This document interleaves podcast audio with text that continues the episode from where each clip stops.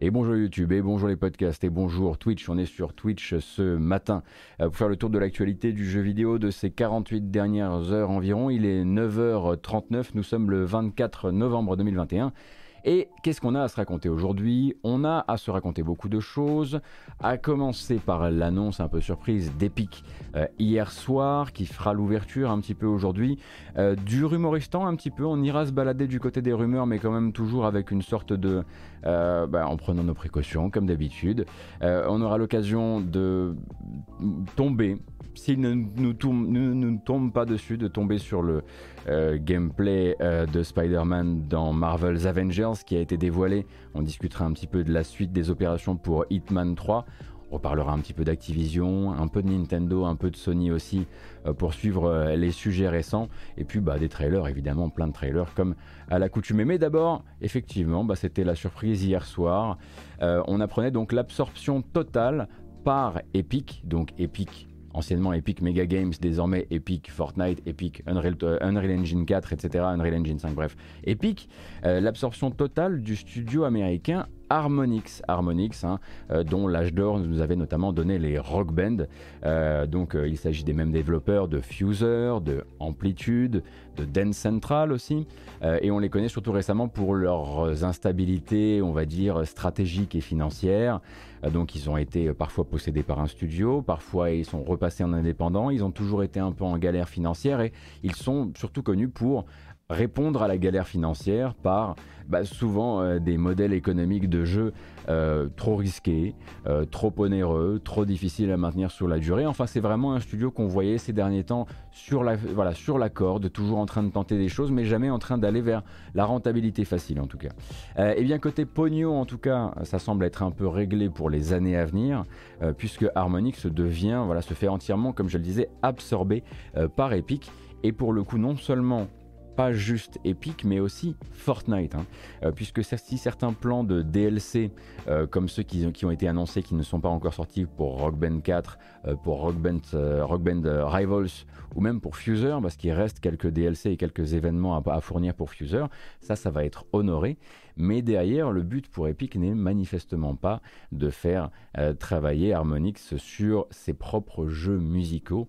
Le but, c'est justement d'intégrer leur savoir dans Fortnite et dans Fortnite non pas en tant que je tire à la troisième personne Battle Royale, mais en tant que métavers, hein, vous le savez peut-être, mais Fortnite est à la fois un jeu mais aussi un endroit, un endroit dans lequel se passe beaucoup de choses, beaucoup de euh, co-création, euh, on va dire de, co-branding publicitaire, euh, d'événements aussi, on va dire du nouveau millénaire comme certains concerts. Hein. Il y a eu à l'intérieur de Fortnite un concert de Travis Scott, donc un concert interactif avec, avec un événement, un événement comment dire, virtuel total dans la partie des joueurs. Il y avait le concert d'Ariana Grande, etc., etc. Il y a même eu des événements un petit peu plus locaux, hein, puisqu'ils ont même bossé avec Aya Nakamura.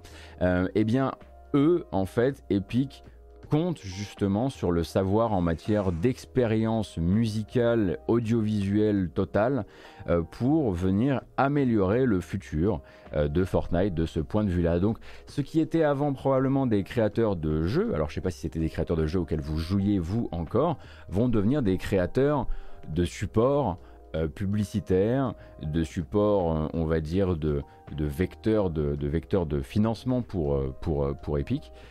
Et moins peut-être de, mode de jeu ou même de gameplay. Alors peut-être que c'est justement ce qu'ils vont chercher chez eux, la possibilité de ne plus être simplement un joueur qui regarde un Travis Scott en 3D géant qui marche sur la map du jeu, mais peut-être être aussi un joueur qui dans un concert va venir intervenir, dans lequel il va y avoir plus d'interactivité, la possibilité peut-être de participer à la musique ça serait assez logique au moins d'aller les chercher là-dessus, d'aller les chercher sur ce qui, a fait leur force durant toutes ces années. Euh, et donc voilà, c'était un petit peu... Euh, euh, un petit peu inattendu, mais selon le communiqué, en tout cas selon la manière la plus générale d'aller de lire et d'interpréter ce communiqué, ils n'ont pas l'air d'être de rester maîtres d'une partie de leur production. C'est-à-dire que rien ne laisse penser dans ce communiqué qu'ils seront aussi amenés à refaire des jeux, des jeux musicaux dans leur coin, pour le compte évidemment hein, de, de, Epic euh, qui en serait, euh, qui l'éditeur, mais rien ne pointe vers là. Hein.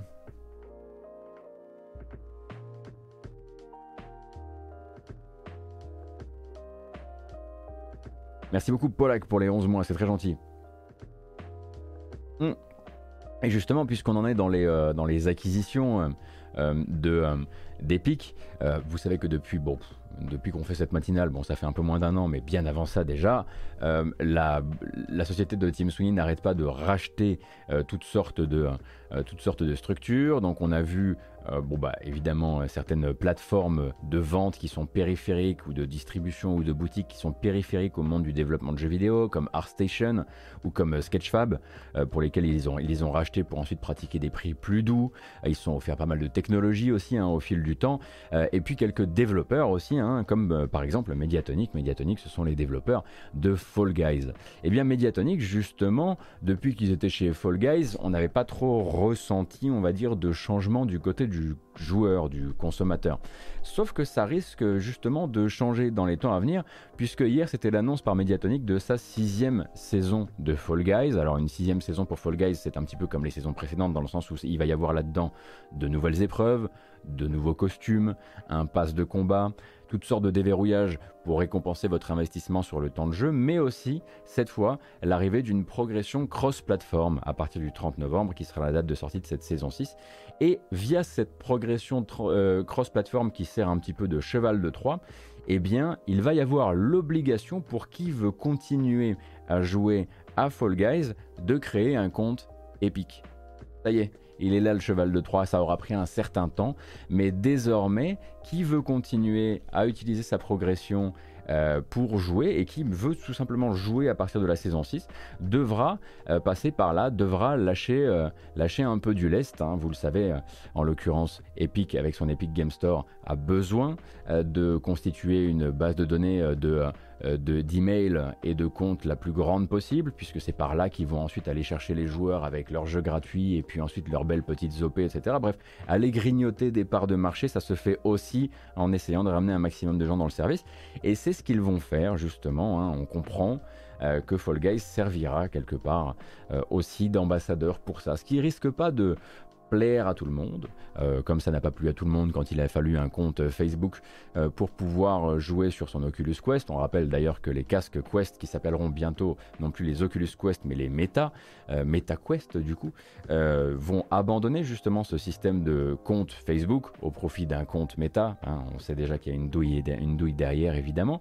Mais voilà, soyez prévenus, voilà, à partir du 30, du 30 novembre, si, si vous voyez apparaître un écran qui vous demande de devenir membre euh, de la base de données de Epic. Euh, c'est tout à fait normal et ils ont prévenu. Voilà, ce ne sera pas une surprise, euh, ou en tout cas, vous ne devriez pas être surpris, c'est ça que je voulais dire. Est-ce qu'il y a encore des joueurs sur Fall Guys? Alors, c'est évidemment plus le, à mon avis, le, la, folie des tout débuts et puis surtout l'époque où il était, euh, où il était très très implanté euh, sur PlayStation. Mais il me semble que c'est un peu moins le dead game que beaucoup de gens imaginent, euh, notamment parce que parce qu'ils ont réinvesti bah, sur, le, sur les créateurs de contenu, etc., etc. mais bon, c'est vrai qu'on a l'habitude, on en a parlé beaucoup ici, hein, de regarder d'abord le pic et de se dire ensuite, il n'y a plus personne. C'est comme se demander s'il reste des joueurs, à mon sens, peut-être pas évidemment sur les mêmes ordres d'échelle, mais euh, c'est comme se demander s'il reste des gens sur Valheim. Oui, bien sûr qu'il reste plein de gens sur Valheim, mais il y a toute cette... Euh, voilà, on crée vite au dead game à partir du moment où on n'entend plus parler, où ça ne fait plus absolument euh, tous les titres de tous les magazines tous les matins. mais ouais, ouais, voilà. Et d'ailleurs, Fall Guys dans sa saison 6 a annoncé des quelques plusieurs pardon euh, plusieurs nouveaux featuring de costumes avec PlayStation, puisque vous savez que PlayStation et Epic sont très copains. Euh, notamment là-dedans la possibilité d'obtenir un, costume de Sackboy, mais aussi euh, de Jin Sakai, The Ghost of Tsushima. Hein, si vous avez envie d'avoir un, petit, un petit Fall Guy. Ne me demandez pas, moi je suis, je, suis je suis dépassé, je suis débordé par ces trucs. je, suis sûr que vous serez très content. moi j'ai pas trop. j'ai jamais joué à Fall Guys encore de ma vie. Alors, euh, c'est vrai qu'on avait dit un jour, avec Brice, on avait dit un jour qu'on devait en faire avec Tragic System. Il faut pas oublier ça. Alors, ce qui est rigolo, évidemment, c'est que avec euh, l'introduction d'un compte épique pour tous les, toutes les personnes qui voudront jouer par la suite à Fall Guys, bah, Epic se retrouve aussi à dire alors pour les services en ligne, pour la liste d'amis, de, la, liste des amis Fall Guys, elle ne sera pas réimplémentée tout de suite, ça va prendre un petit peu de temps, donc voilà, il va falloir que vous soyez un peu patient parce que bon, bah forcément, comme beaucoup de choses liées alors, euh, au service euh, périphérique à ce que fait le, euh, l'Epic Game Store, ça arrive par petites briques. Donc là, il semblerait aussi que pour l'unification de tout ce qui était avant dans, le, dans votre compte, dans votre personnage ou votre compte Fall Guys, ça risque de se déployer sur, en plusieurs étapes. Donc voilà, vous êtes prévenus. écoutez, ce qu'on va faire, c'est qu'on va aller directement se rendre. Excusez-moi, j'ai le le nez qui gratte. Depuis que je vis à Malte, vous savez, la vie est différente. Euh, donc, je disais, euh, on va aller directement euh, s'asseoir dans l'avion direction le Rumoristan. comme ça, c'est fait. D'autant qu'il y a deux petites news, qu'elles sont globalement toutes les deux assez assez solide, je crois. On va quand même toujours faire attention, ça reste des rumeurs. Mais ça vient répondre à une rumeur qu'on avait déjà traitée ici il y a quelques mois. Peut-être que vous vous souvenez hein, de ce matin où on avait eu l'occasion de lier ensemble les déclarations d'une euh, euh, auteure-compositrice euh, irlandaise lors d'une émission de radio, un tweet du compositeur Yasunori Mitsuda et le CV d'un autre compositeur qui s'appelle Michael McGlynn et qui avait travaillé notamment sur Xenoblade Chronicles 2 avec Mitsuda. donc ça nous donnait en gros un bon faisceau d'indices qui pointait vers, je cite, un gros remake par PlayStation annoncé d'ici la fin de l'année, avec donc de la musique de Yasunori Mitsuda et une chanson écrite par la chanteuse irlandaise Ava. Euh, ces jours-ci, donc, cette rumeur-là a tendance à se solidifier, mais aussi à se préciser grâce à Nick Baker euh, du podcast Xbox Era, euh, qui lui nous explique qu'il faudrait, il aurait mieux fallu comprendre un gros remake par PlayStation en un remake annoncé à la fin de l'année chez PlayStation, éventuellement ou un remake annoncé à la fin de l'année avec des bonus PlayStation, puisque Yasunori Mitsuda travaillant plutôt sur du JRPG et plutôt avec, voilà, alors pas toujours avec, euh, avec Square Enix, mais là ce serait avec Square Enix. Pour lui, donc, pour Nick Baker, euh, ce projet qui serait multiplateforme ne serait autre que Chrono Cross, euh, et non pas Chrono Trigger. Donc Chrono Cross qui ferait l'objet, a priori, par Square Enix et peut-être avec un co-branding quelconque fait beaucoup de co-branding ce matin euh, avec Sony, mais pas une exclusivité Sony. A priori, ce serait donc euh, multiplateforme. Et quand on dit multiplateforme, on imagine PlayStation, Xbox, euh, Switch et PC. Et donc, ce serait ça, le, fameux, le fameux projet sur lequel travaillerait Mitsuda, ce qui collerait effectivement avec l'idée d'avoir fait. Bon, j'allais dire ce qui collerait avec l'idée d'avoir fait écrire une chanson en gaélique. Mais vu que Mitsuda met du gaélique dans tous les jeux même quand l'univers ou la musique euh, de base ne s'y prêtait pas particulièrement, c'est en fait une fausse info. Euh, mais bon, a priori, euh, c'est de là que viendrait cette, co-création, ces, ces co-créations pardon musicales. Et la question maintenant serait de savoir bah, quand, cette, quand ce projet, s'il existe, pourrait être annoncé. Parce que s'il est censé être annoncé d'ici la fin de l'année, euh, il ne reste plus beaucoup de temps, il reste dans deux semaines les Game Awards euh, organisés par Jeff Kelly, mais qui n'est pas un événement PlayStation, donc il faudrait encore affiner euh, ce trait-là.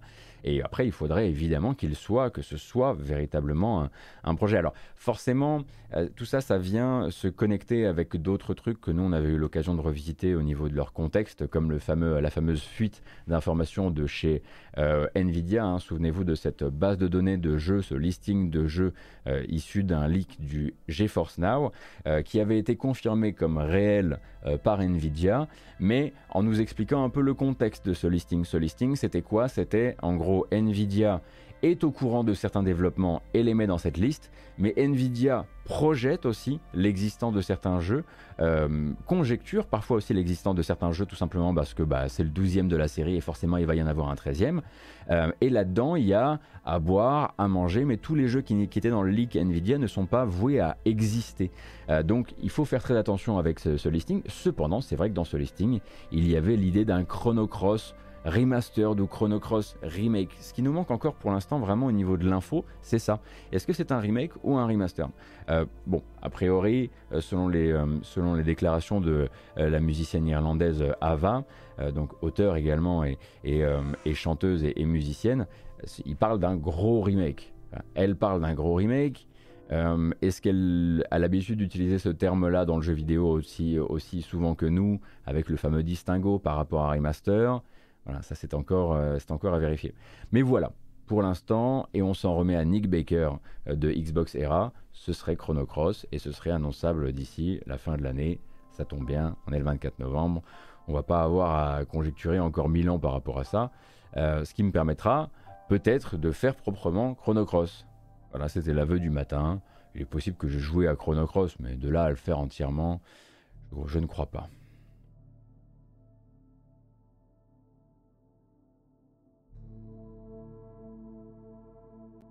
Aconito, merci beaucoup pour les 5 mois, c'est très gentil. Merci pour le soutien, merci hein, euh, également euh, El Predator pour le follow et merci pour euh, votre présence comme d'habitude.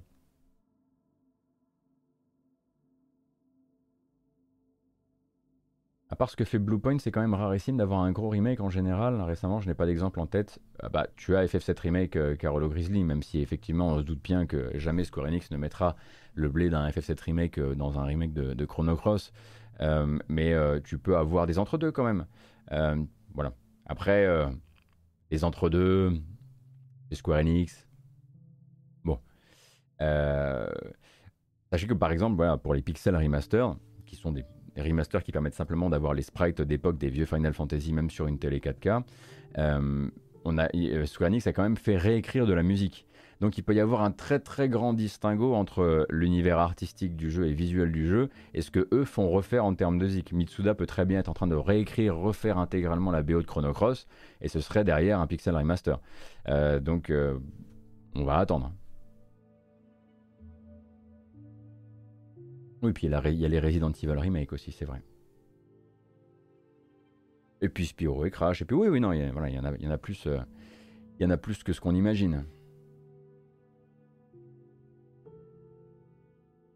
Et donc la deuxième euh, rumeur du matin, celle-ci nous vient du site américain Deadline. Quand ça vient de chez Deadline, c'est donc plutôt tourné vers soit le grand écran, soit la petite lucarne, comme dirait l'autre. Euh, et donc ça parlerait euh, de pourparler en train d'avancer entre d'un côté Amazon Studios et de l'autre Electronic Arts et BioWare, dans le but peut-être de développer, pour leur compte diffusable sur Amazon Prime, une série Mass Effect. Euh, une série Mass Effect, alors c'est pas tout neuf hein, comme idée. Euh, la série Mass Effect, euh, chez BioWare, on en a déjà parlé publiquement durant des interviews en disant oui, c'est vrai qu'on attend le bon moment pour faire faire adapter notre univers, par exemple à la télévision. par exemple, on sait aussi qu'il y a des gens qui seraient très très chauds pour jouer dans une éventuelle série Mass Effect, sans dire qu'il y a forcément eu communication déjà. On se souvient de ce fameux, euh, ce fameux Instagram de Henri Cavill où il posait à côté d'une page floutée qui, qui était une, une impression de la, euh, de fiche Wikipédia de Mass Effect 3 euh, pour dire combien il aimerait rajouter sous sa ceinture avec le rôle de Geralt et quelques autres celui d'un personnage de Mass Effect pour ne pas dire pour ne pas dire celui de, Shepard. Difficile d'adapter Shepard qui peut être à la fois un mec ou une nana. Déjà, faudra faire des choix. Euh, mais a priori, et ça c'est la seule information, hein, je dis absolument pas que Henry Cavill est impliqué dans le projet parce que c'est pas vrai. Lui, il a juste un jour fait un Instagram pour rigoler un peu et pour dire j'aime beaucoup Mass Effect et j'aimerais beaucoup en être. En revanche, le seul truc qui est dit à ce moment-là, euh, c'est que Deadline euh, a, aurait l'info que les, voilà, les pourparlers seraient en bonne voie et seraient plutôt en phase de finalisation dans le but d'annoncer une, une, série, une série Mass Effect, qui n'est pas obligé d'ailleurs euh, d'incorporer euh, Shepard, hein, euh, qui peut faire qui peut être faire un peu comme Mass Effect Andromeda, d'avoir deux personnages principaux qui deux, deux, personnages principaux, tout à fait, deux personnages principaux qui sont frères et sœurs par exemple. C'est vrai qu'il ferait un bon Garus, même s'il manque peut-être un petit peu de grâce. Pardon, un hein, mais Garus c'est quand même un machin un peu élancé. Faudrait le mettre au, Faudrait le, faire arrêter de pousser de la fonte, euh, le bon Henry. Et je suis pas sûr que ça profite à son business actuel. Dwayne Johnson en Rex. allez, on est parti donc sur les théories crafting du matin. Pardon, l'autre jour on m'a écrit un, commentaire pour me dire qu'il fallait que j'arrête d'utiliser théorie crafting à tout bout de champ et justement que j'utilise le terme conjecture. Alors conjecturons. Appelons ça du conjecturing.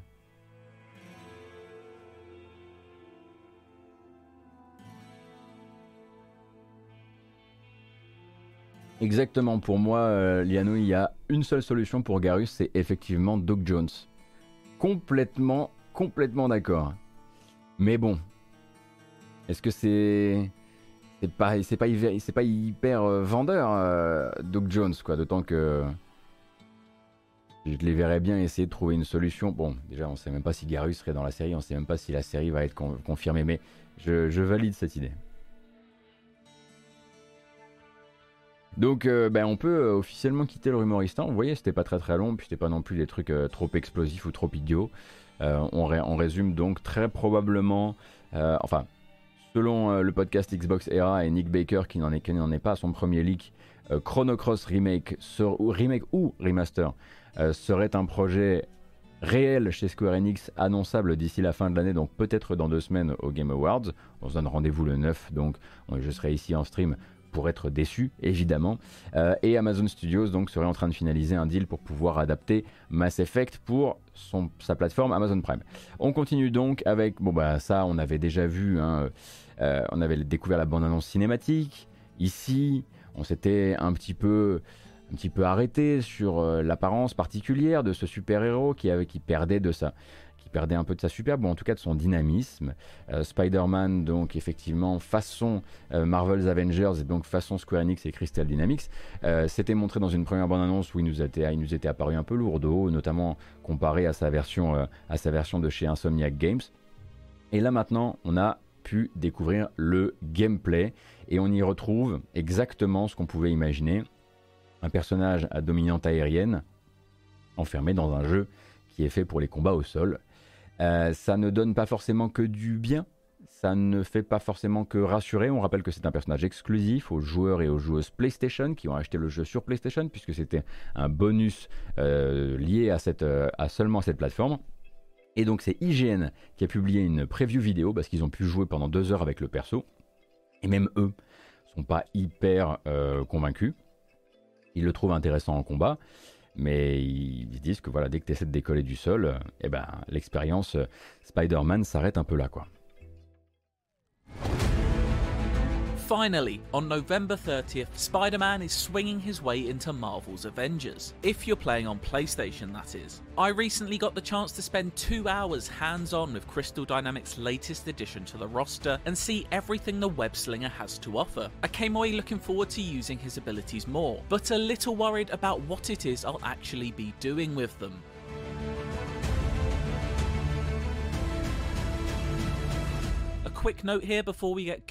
Alors, je vous baisse un peu le son parce que c'est pas forcément le sujet, mais comme vous pouvez le voir, euh, Spidey a un petit peu, comment dire, euh, peut-être un peu trop tiré sur la corde au repas de Thanksgiving. Et du coup, effectivement, euh, ne, ne, propose pas quelque chose de très convaincant, en tout cas bah, déjà visuellement. Bon, c'est vrai qu'ils lui ont mis un costume mat qui fait quelque chose de très particulier, je trouve, à l'image et qui donne l'impression d'un personnage assez, euh, assez précipité. Euh, mais en plus de ça, eh bien, il n'a pas beaucoup de, comment dire, de moyens d'utiliser, bah, d'utiliser les airs, puisque très rapidement, on rappelle que dans Marvel's Avengers, qui est la boîte, hein, hein qui c'est la boîte dans laquelle est enfermé le personnage, eh bien, il est un jeu qui va bah, vous plafonner pas mal et du coup, bah, c'est un personnage qui va courir, hein, voilà, d'ennemi en ennemi, euh, plutôt que euh, de voler, plutôt que d'utiliser son euh, énormément son les arènes, ce qui est normal, hein, puisque les arènes n'ont pas du tout été, été prévues pour lui. On rappelle que donc vous avez la possibilité certes de vous déplacer dans les airs avec Iron Man par exemple, avec Thor aussi, dans Marvel's Avengers, mais que ce n'est qu'un moyen d'aller d'une arène à l'autre. Une fois qu'on est dans les arènes, l'aspect aérien est quand même très très limité. Et même comme vous pouvez le voir, les décors ne permettent absolument pas de créer cette illusion façon Insomniac Games qui permet notamment de toujours avoir l'impression qu'il s'accroche quelque part et pas au ciel. Là, un petit peu comme dans les Spider-Man de l'époque PS2, et eh bien bah, voilà, il va tisser, il va tirer des, des toiles au ciel pour pouvoir se balancer rien qu'un peu. Euh, et je dois dire que c'est vrai que ça fait quand même, enfin à titre personnel, je trouve que ça fait quand même euh, pas le figure. Euh, d'autant que derrière, bah, vous allez du coup vous retrouver avec un perso qui a été promis comme une espèce de saint graal aux acheteurs. Oh là là, l'animation de course, il y a vraiment quelque chose qui cloche. qui a été promis donc aux acheteurs PlayStation, mais qui du coup, puisqu'il n'est pensé que pour les acheteurs PlayStation et qu'il doit surtout être livré comme quelque chose de bah, euh, qui fait partie maintenant de ce qui les lie légalement aux acheteurs PlayStation, euh, eh bien, ils ne vont pas non plus aller au bout des choses. C'est-à-dire que, par exemple, un personnage comme euh, Black Panther avait son propre DLC, arrivait avec du contenu scénaristique, arrivait avec, comment dire, euh, ses propres niveaux, ses propres missions, son propre méchant, et bien là, puisqu'il s'agit simplement de se mettre au carré avec la promesse qui avait été faite à l'une des plateformes, évidemment, ni Square Enix ni Crystal Dynamics ne réinjectent beaucoup d'argent là-dedans. Donc le personnage, comme on avait pu le voir un petit peu sur la, la feuille de route officielle du studio, bah il arrive. C'est tout. Il arrive dans le jeu. Il sera là pour faire les missions que vous faisiez déjà avec les autres. Il n'apporte pas de contenu autre que lui et son système de combo. Et voilà, c'est terminé quoi. Donc c'est quelque chose que peut-être euh, les joueurs n'avaient pas forcément bien compris. Ils pensaient un petit peu bah, qu'à la manière de Black Panther qui lui est multiplateforme, euh, il allait avoir tout le package autour. Donc là non, en fait c'est vraiment, on va pas dire que c'est le strict minimum parce qu'on imagine l'enfer que ça a déjà dû être euh, pour le gars, pour les gars et les filles d'ailleurs de chez Crystal Dynamics pour adapter ce personnage pas du tout fait pour, cette, pour ce jeu-là, dans ce jeu-là. Euh, mais il faut bien se dire que question euh, contenu, ça s'arrêtera vraiment euh, au minimum. Et d'ailleurs, voilà, il y a plein de médias hein, qui, dans la journée d'hier, ont eu l'occasion d'aller leur dire Ah, mais attendez, vous aviez pas prévenu de ça.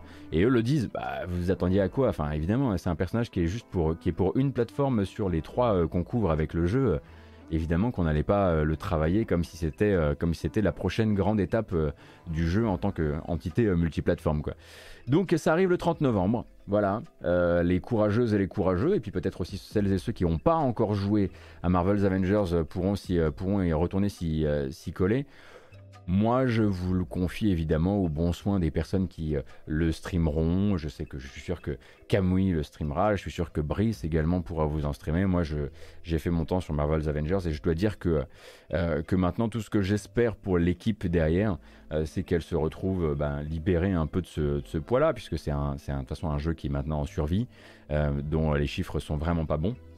Donc il faut, il faut juste espérer que euh, maintenant on les laisse faire autre chose et que rapidement, moi c'est con, hein, mais c'est un peu ce que je souhaite à tout le monde dans cette histoire, c'est que, que Square Enix bientôt annonce la fin du support du jeu. Euh, voilà, on a fait ce qu'on pouvait. ce qui les ferait revenir un petit peu sur leur fameuse promesse de on va soutenir et maintenir ce jeu pendant des années. là ça fait un an, ça nous a paru long mais ça fait seulement un an. et je pense que tout le monde s'en porterait beaucoup mieux hein, malheureusement.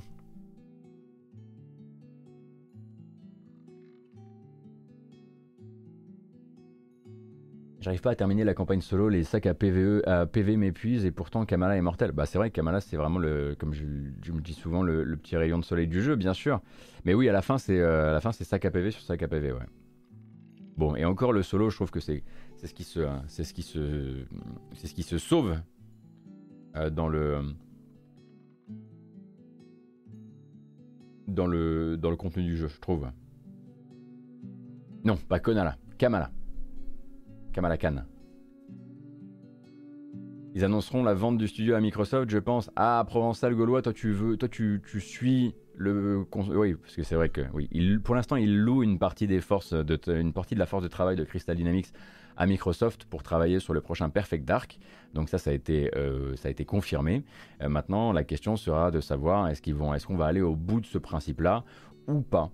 Moi, je pense qu'ils vont pas forcément faire ça, même si c'est vrai que ce serait un petit peu comme euh, un déménagement dans la famille, hein, puisque Crystal Dynamics a quand même beaucoup été à la colle avec Microsoft à travers, euh, à travers les années. Euh, après, Young 12, j'aurais tendance, tendance, à pas condamner Perfect Dark pour, pour les erreurs de Square Enix en l'occurrence. Puisque, puisque Crystal Dynamics est loin d'être un studio qui est incapable. En revanche, quand Crystal Dynamics se retrouve forcé par son éditeur à faire un jeu service à faire un beat'em up alors que ce sont autant de choses qu'ils ne savent pas faire. Eux, ils font du. Bah, ces derniers temps, en tout cas, ils étaient spécialisés dans le TPS d'aventure solo. Et bah, c'est ce qui, voilà ce qui se passe. Et au final, pour moi, je, le répète, je le répète assez souvent, mais la responsabilité, elle n'est pas sur Crystal Dynamics, qui ont sûrement fait tout ce qu'ils pouvaient. Et ça se ressent parfois. On sent qu'il y a même de la passion hein, dans le personnage de Kamala Khan, par exemple. Mais bon, euh, même Square Enix, il n'y a pas longtemps, a admis sa faute hein, dans, le, dans les derniers euh, résultats financiers en disant euh, la prochaine fois, on apprendra à ne pas tenter de forcer une culture de jeux vidéo sur un studio euh, dont ce n'est pas la euh, dont ce n'est pas la euh, dont ce n'est pas l'extraction première quoi, ou même la passion alors que Perfect Dark si tout se passe bien ne devrait pas être un jeu service en coop à 4 joueurs j'ai pas l'impression en tout cas puisqu'ils avaient le, but de l'initiative c'était de faire le gros le gros jeu d'aventure, d'aventure action solo du, prochain millénaire.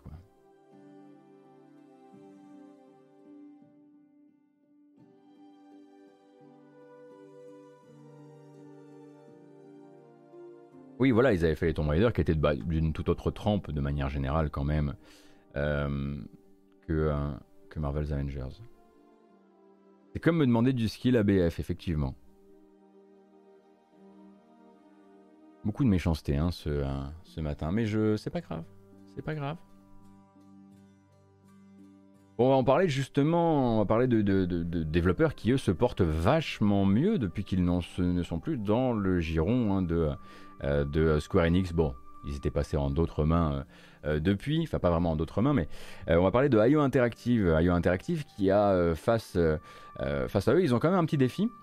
c'est que c'est bientôt les tops de fin d'année. Et tout le monde a oublié qu'Hitman 3 c'est sorti cette année. C'est sorti le 20 janvier 2021, certes, mais c'est sorti cette année du coup, il serait bien de rappeler un petit peu au monde que le jeu existe et que bah, c'est vrai que ça reste quand même un des jeux de l'année, hein, l'air de rien. Euh, et pour ça, du coup, eh bien, IO Interactive avait un communiqué en deux temps.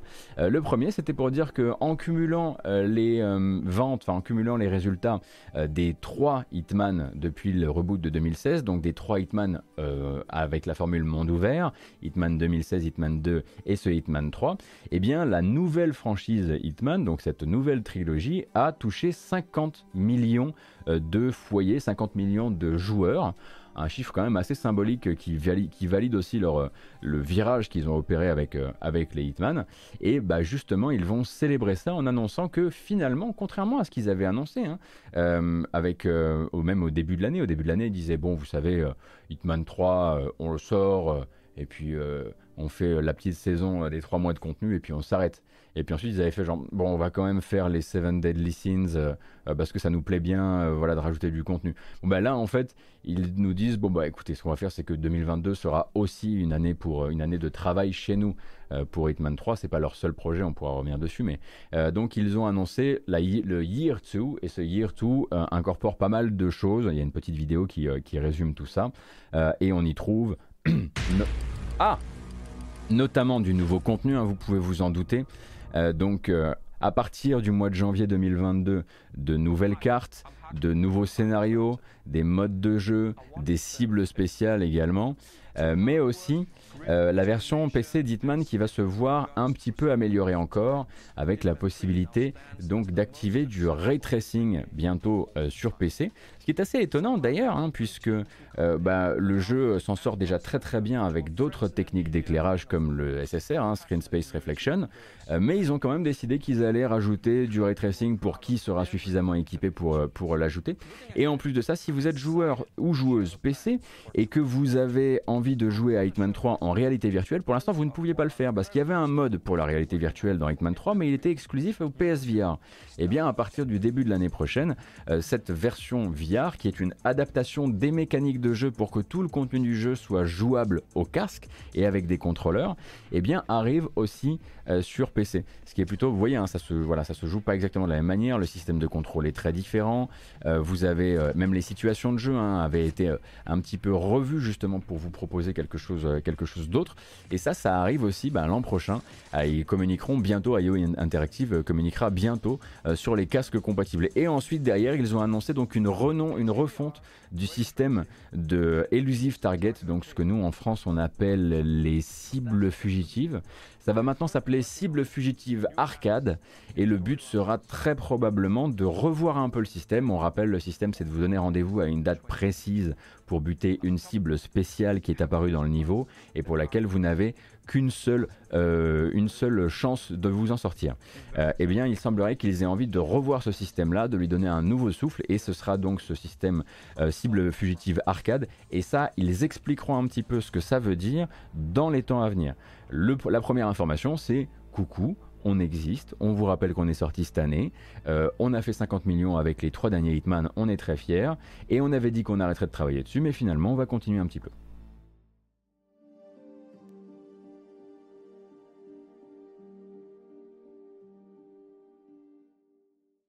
Le James Bond par IO, est-ce qu'on sait plus ou moins quand c'est censé arriver? Je dirais loin, loin. Puisque derrière, alors pas 50 millions de ventes, pardon, 50 millions de joueurs. Euh, pardon, hein, j'ai fourché à, l'instant, j'avais dit, dit joueurs tout à l'heure, je vais rester sur joueurs. Euh, mais alors James Bond, il faut bien comprendre qu'ils ont quand ils ont annoncé le truc, ils avaient annoncé la signature du partenariat.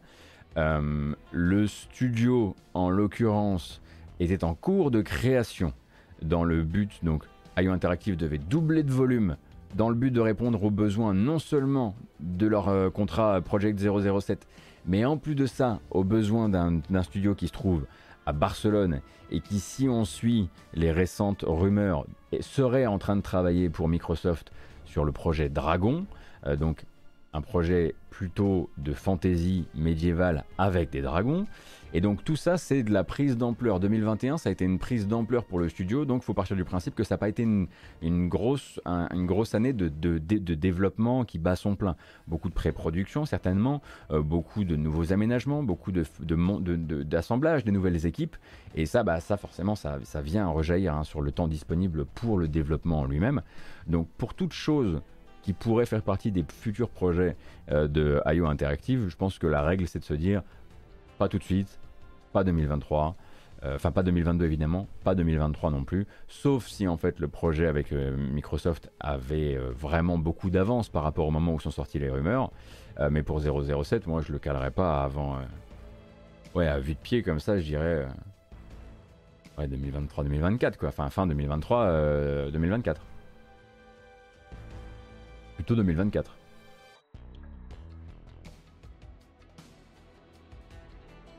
Le 1 avait été offert sur le PS Plus, j'imagine que ça gonfle un peu les chiffres. Oui, c'est pour ça que j'ai fait le distinguo entre vente et joueur, puisque évidemment, à chaque fois que le jeu est arrivé dans un programme de ce genre-là, euh, ça. ou un programme d'abonnement quelconque, ça aide énormément.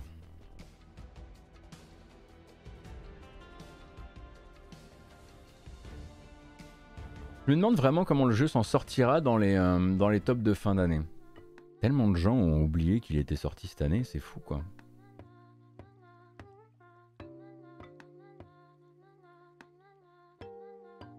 Euh...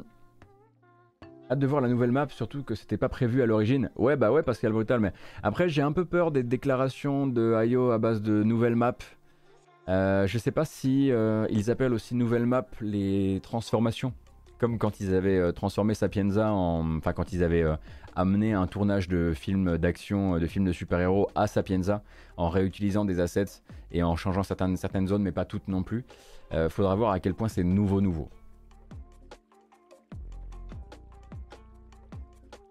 C'est vrai, pareil que Humankind, il faut pas oublier qu'il est sorti cette année. C'est bien, oui, oui, tout à fait, on peut le rappeler. Pas une mauvaise chose. Euh, on a également une des nouvelles dans ces deux derniers jours de Kojima Productions. Alors si on a des nouvelles officielles de Kojima Prod en ce moment, vous vous doutez bien que c'est pas pour nous parler de la mise en chantier d'un jeu, hein, puisque tout est encore euh, sous, euh, on va dire, tout est encore sous cloche. Et si on entend parler de Kojima et de jeux, c'est souvent de la rumeur. Donc là, Kojima Productions est plus là en fait pour nous parler de sa stratégie pour le futur. Et donc sa stratégie pour le futur, ça va être aussi de s'étendre et s'étendre par une nouvelle antenne, Kojima Productions Los Angeles, dont le but sera, à partir de la Californie, d'encadrer toutes les activités qui intéressent Kojima vis-à-vis -vis du cinéma, de la télévision et de la musique. Euh, le but, c'est de faire une base avancée euh, qui permette de s'occuper de tout ce qui est négociation de droits sur les productions de Kojima Prod, qui sont pour l'instant au nombre de une, à savoir Death Stranding, euh, et leur adaptation sur d'autres médias, comme je le disais, au cinéma, à la télévision ou en musique, puisque c'est pour le coup cité dans le communiqué. Euh, et donc, euh, pour gérer ses droits et veiller sur ses propriétés, Kojima Prod a fait appel à un ancien de PlayStation euh, qui s'appelle Riley Russell, qui a presque passé 30 ans chez PlayStation. Et c'est lui en fait qui va ensuite s'entourer d'une équipe de créatifs venus de divers horizons pour naviguer dans ce que l'entreprise appelle, et je cite, un monde de narration en constante évolution, et pour aller surtout atteindre les fans de Kojima Prod, et puis les fans de Kojima, d'autres moyens et par le plus de moyens possible et faire un peu de caillasse et de caramel avec votre admiration pour le créateur. Alors évidemment pour l'instant Death Stranding c'est la seule propriété connue euh, de Kojima Prod mais ça n'a pas à le rester indéfiniment. Euh, c'est toujours un petit peu difficile de savoir vraiment sur quoi travaille euh, Kojima. On sait qu'il y a un projet, on sait qu'il y aurait peut-être même plusieurs projets. Il faut pas faire attention, enfin il faut faut faire attention à évidemment toutes euh, les rumeurs. La plus solide récemment, ce serait celle d'un partenariat d'exclusivité, non pas de rachat de studio, hein, mais juste d'exclusivité de jeu avec Xbox dans le but euh, de fabriquer un, projet qui soit consommable aussi en cloud gaming. Euh, mais après, il y a beaucoup de choses qui sont arrivées, qui sont arrivées au fil du temps. Il y a le moment où Internet a essayé de le lier absolument au projet Abandoned, ce que j'aimerais qu'on garde de côté pour le moment parce que les développeurs ont pris suffisamment dans la gueule. Euh, il y a le moment où il était, question euh, pour lui de discuter avec ce qui était Stadia Games à l'époque, ou en tout cas Stadia Publishing, euh, dans le but de créer un jeu qui soit un jeu épisodique d'horreur, qui serait finalement, qui, serait resté le, le, noyau de ce qui est utilisé pour le pitch chez Xbox. Enfin, voilà, il y a plein de choses qui se racontent actuellement et il n'y a rien d'officiel. En revanche, bientôt, comme je le disais, c'est les Game Awards. Ce sera le 9 décembre prochain. Il me semble que ce sera 20h heure française. Donc si vous avez envie de voir Kojima bénéficier encore de 5 minutes d'antenne pour juste dire coucou, oui je travaille sur un truc, vous verrez, c'est bizarre, et ne rien montrer, on se donne rendez-vous ce jour-là aussi. J'essaie de, vraiment calmer au maximum nos espoirs par rapport euh, aux Game Awards. Peut-être comme ça on, on aura plus de surprises.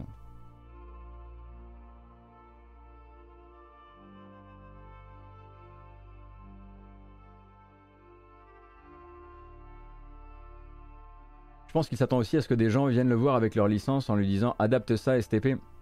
Alors là, ça avait l'air d'être plutôt tourné dans l'autre sens. C'était vraiment genre les propriétés intellectuelles euh, de Kojima Prod tournées vers les autres médias. J'imagine que c'est tout à fait possible de discuter dans l'autre sens, mais est-ce que c'est vraiment ce qu'il a envie de faire? On verra. Moi, c'est le seul truc que j'attends, c'est un Shadow Drop de Windjammers 2. Moi, de toute façon, je ne, ne chronique plus les communications de Windjammers 2 tant qu'ils donnent pas de date. Là, je trouve qu'on a, voilà, on a dépassé le quota.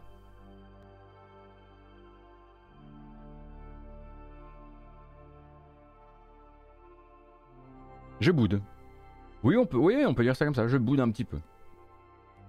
Euh, alors, Petit mercato quand même notable que j'ai voulu euh, euh, qu'on ne n'oublie pas aujourd'hui, euh, surtout, si vous connaissez un petit peu le monde des éditeurs, des éditeurs de développeurs indépendants. Donc, est-ce qu'un est qu'un développeur indépendant est encore indépendant quand il a trouvé un éditeur ou un label?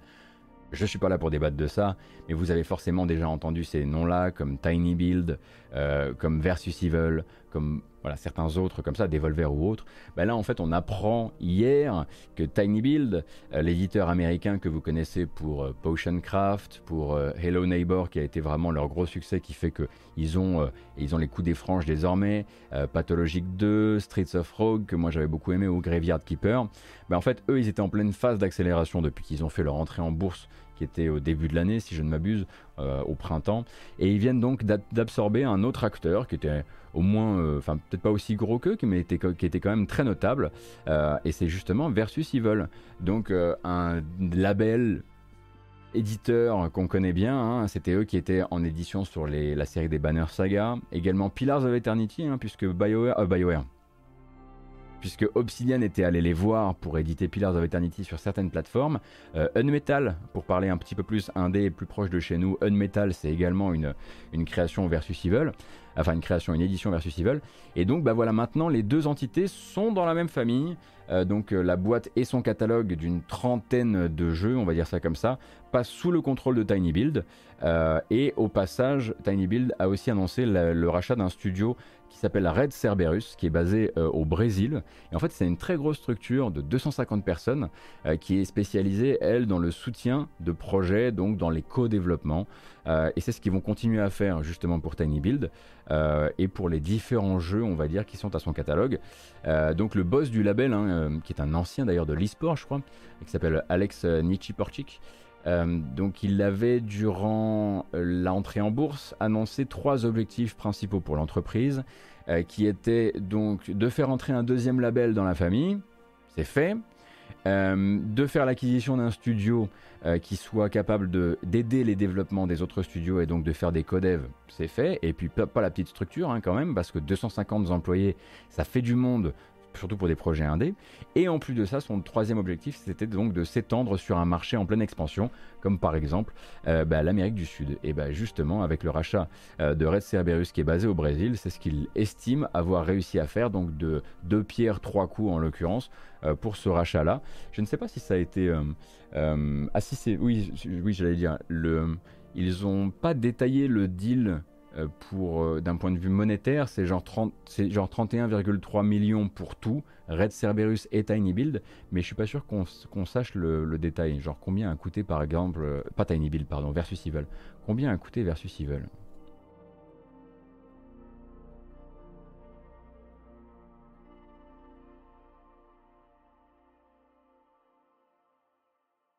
Ah oui, en fait, ils ont tout racheté d'un blog parce que Red Cerberus était déjà un studio de, un studio de co-développement qui travaillait pour Versus Evil. Donc c'est une enveloppe à 31 millions.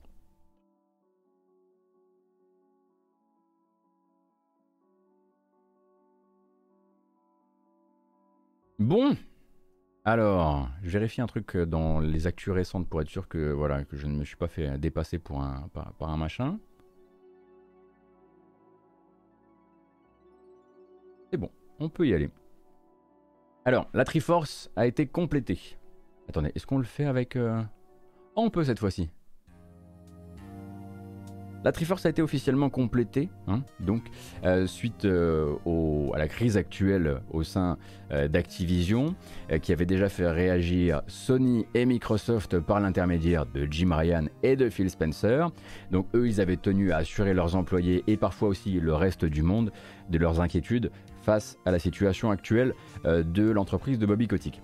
Eh bien, l'empilement des enquêtes, les témoignages, le grand final avec l'article du Wall Street Journal qui vient raconter la responsabilité beaucoup plus directe de Bobby Kotick dans la situation actuelle et passer aussi d'Activision Blizzard, King, Activision Blizzard King, chaque fois on oublie le petit K à la fin, eh bien cette situation-là et cet empilement-là a même fait bouger Nintendo. Alors Nintendo évidemment euh, off américain hein, bien sûr, euh, qui n'est pas le plus grand partenaire commercial d'Activision Blizzard. On se doute bien que Acti, non seulement avec, euh, ne, serait-ce qu'avec les Call of, euh, écoule beaucoup plus de jeux chez Sony et chez Xbox que sur la Switch, mais quand même, Nintendo a fini par s'exprimer, d'abord comme les autres, en interne par l'intermédiaire de Doug Bowser. Oui, si vous avez raté les épisodes précédents, le patron de Nintendo America s'appelle Doug Bowser et c'est pas une blague, qui s'est donc adressé à tous les collaborateurs américains de l'entreprise, donc que ce soit les gens qui travaillent travaillent chez Nintendo of America ou les gens qui travaillent dans les studios qui appartiennent à Nintendo of America, comme par exemple Retro Studio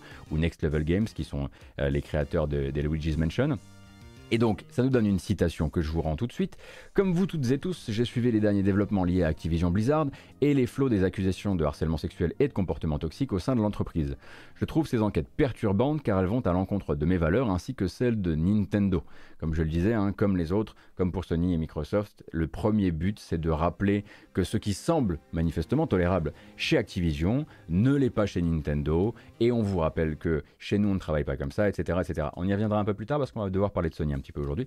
Euh, de là, lui en fait ne mentionne pas directement de prise de mesures euh, visant à faire pression sur Activision, comme a pu le faire par exemple Phil Spencer quand il disait bon bah écoutez, euh, je vais voilà, je vais réévaluer certains partenariats commerciaux qu'on a actuellement avec Activision tant que la tant que la situation ne bougera pas. Pour l'instant, on, attend d'en voir la couleur, mais il avait dit quelque chose.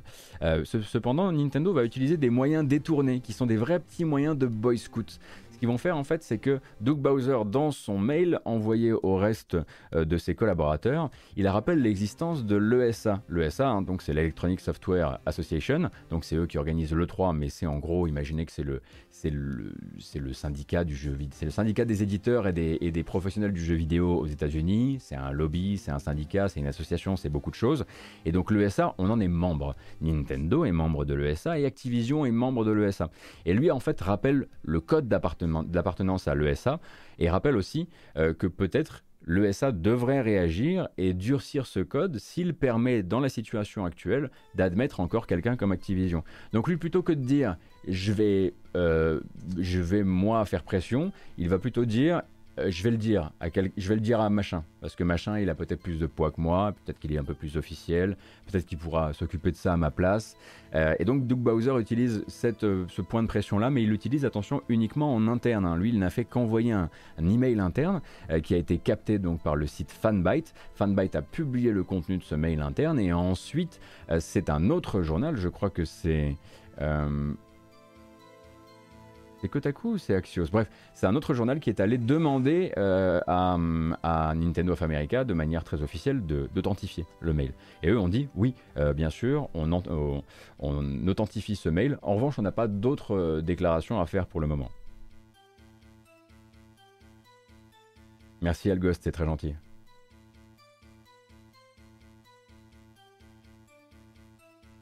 Donc, et on reviendra tout à l'heure à ce sujet-là. Euh, vous le savez, en tout début de semaine, on était en gros euh, sur la dernière prise de parole potentielle de Bobby Kotick.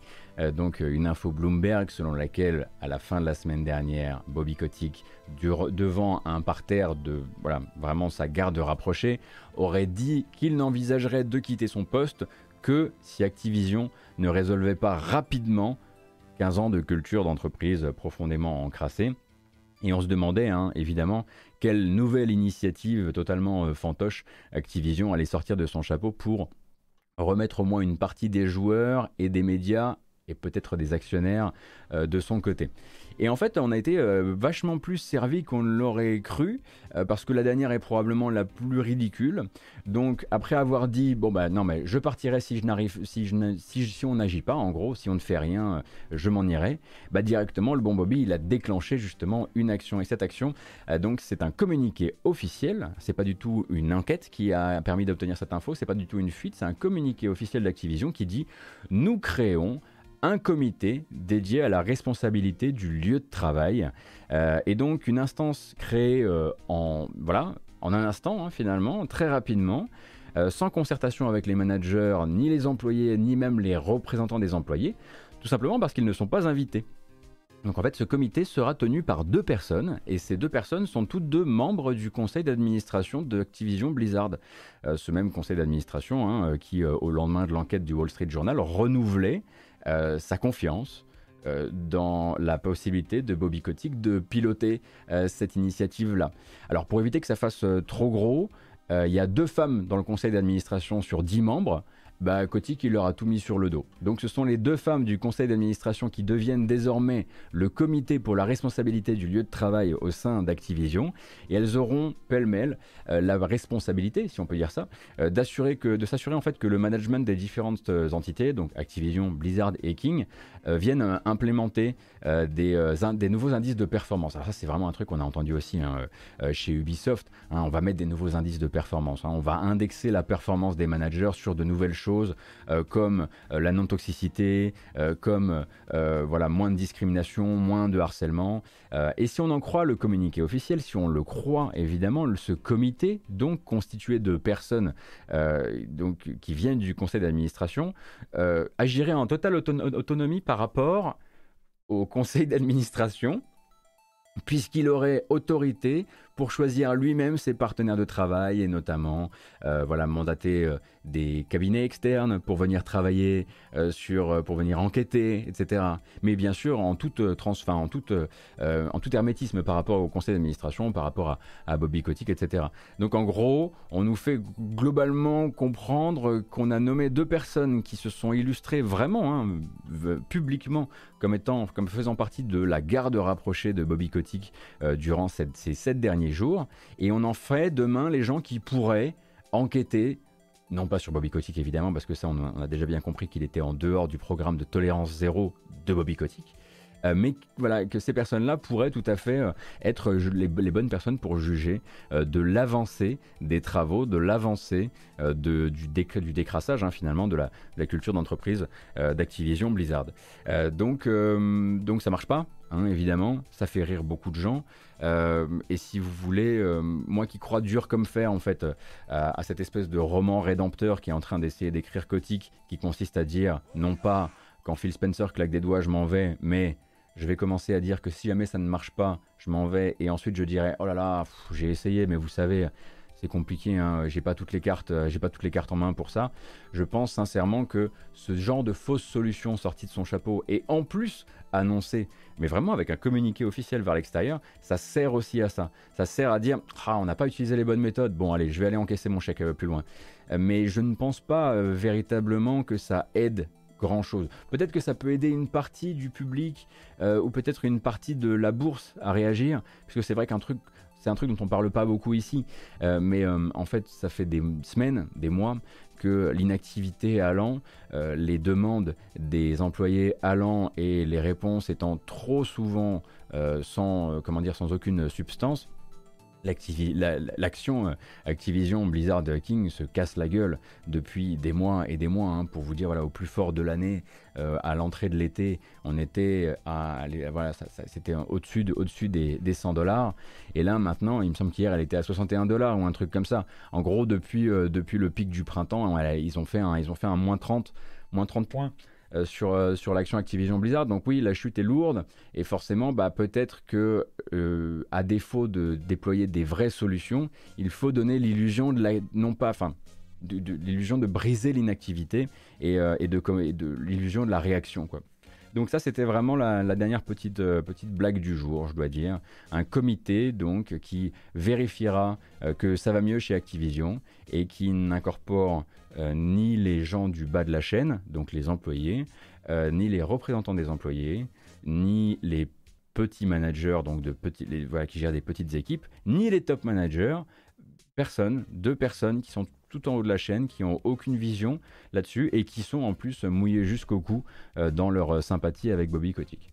Pas mal, pas mal celle-ci.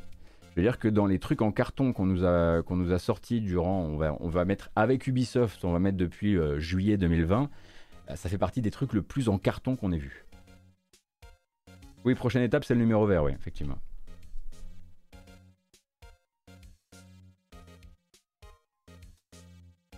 Du coup, à force, quand les patrons envoient des emails internes, ils savent pertinemment que ça va sortir. Ah oui, tout à fait, euh, Carolo Grizzly. Euh, c'est tout, à fait, des prises de position indirectes, parce que quand tu veux faire comme ça, quand tu veux signaler que chez toi, on tolère pas ces choses-là, t'as pas vraiment envie de sortir un communiqué. Ça fait un peu gros.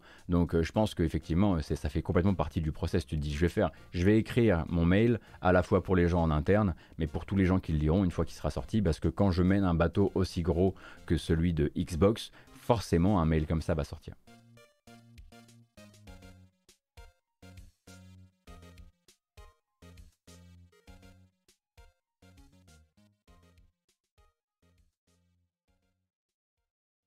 Et du coup, bah forcément, on se dit, bah ces patrons-là, Jim Ryan, euh, Phil Spencer, euh, profitent, on va dire, de cette situation, ou en tout cas, utilisent cette situation pour rappeler que chez eux, c'est pas pareil.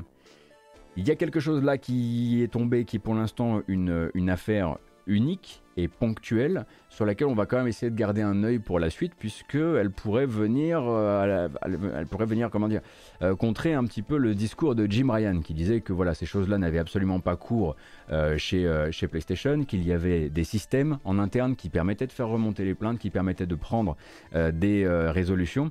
Et donc le site américain Axios hier rapportait l'existence donc d'une plainte déposée le 22 novembre euh, par une ancienne employée de Sony, euh, donc une ancienne analyste dans l'un de ses pôles informatiques, et elle en fait accuse l'entreprise de bah écoutez euh, tous les trucs qu'on sait être systémiques et absolument pas la maladie d'Activision, la maladie d'Ubisoft, la maladie de Riot, la maladie de machin. Quand ça commence à être la maladie de tout le monde, c'est plus la maladie d'un système.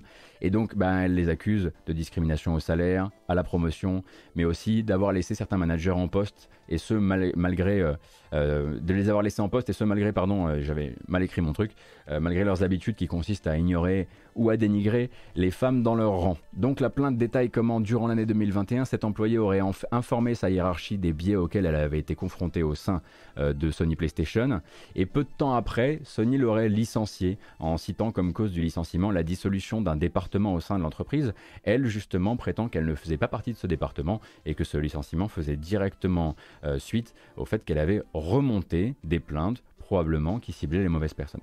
Euh, la spécificité de cette plainte, c'est qu'elle va nous intéresser, on pourrait simplement la regarder euh, pour ce qu'elle est, à savoir un événement seul euh, et, peut-être le seul, on va dire, événement qui a été médiatisé, parce que ça se trouve, il s'en passe plein d'autres qui peuvent aller vers des conciliations privées et qui du coup ne font pas les gros titres. Mais celle-ci a de ce type de particulier que la plaignante cherche justement à faire valider par, la, par la Cour la possibilité de transformer son dossier à elle en recours collectif.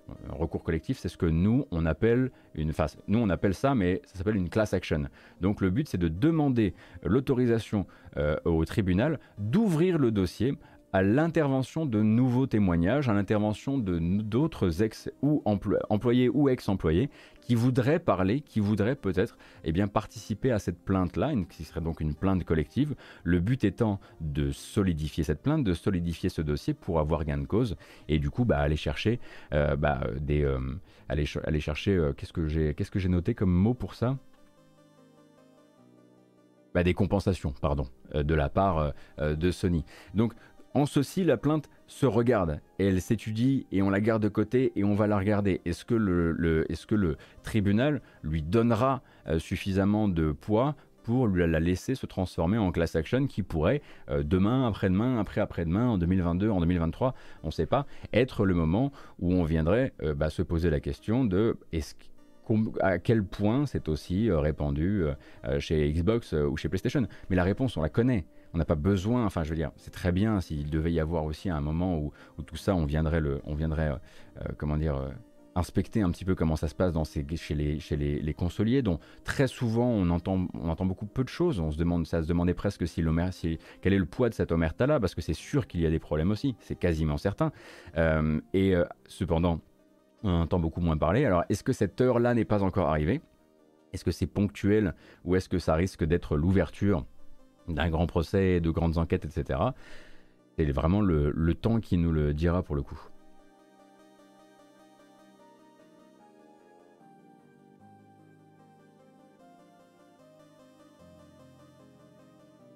Mais c'est sûr que ça tombe pas vraiment à point nommé pour le bon Jim Ryan qui vient littéralement de regarder dans le jardin d'en face et de dire Ouais, chez nous on fait le ménage quand même. Donc euh, on, suivra, ça. Évidemment, j'essaierai de suivre ça, comme vous le savez. Hein. J'essaie quand même à chaque fois de, vous proposer quelque chose qui euh, se repose sur des lectures, notamment euh, quand il s'agit de, plaintes et quand il s'agit de, procès, etc. J'essaie de ne pas aller chercher mes lectures du coup dans la presse généraliste ou dans la presse jeux vidéo. Euh, mais par exemple, on cite souvent ici Hugs Law, qui est une chaîne YouTube qui est très passionnée par le jeu vidéo et par l'industrie du jeu vidéo et qui va permettre aussi de temps en temps d'aller chercher euh, cette, euh, d'aller chercher cette, euh, cette précision dans un jugement, dans l'état d'un procès, dans la, la qualité, on va dire, d'un plaidoyer aussi. Et ça, c'est des choses que j'essaie aussi de consulter quand je vous fais le, reporting de, des news ici, parce que parfois, bah, on l'a vu par le passé, il est arrivé que certaines plaintes, pour ceci ou pour de tout autre, de tout autre sujet soit vraiment montée avec des bouts de ficelle et qu'elle soit absolument, absolument éclatée dès leur entrée, dès, leur arrivée sur la table, la table du juge.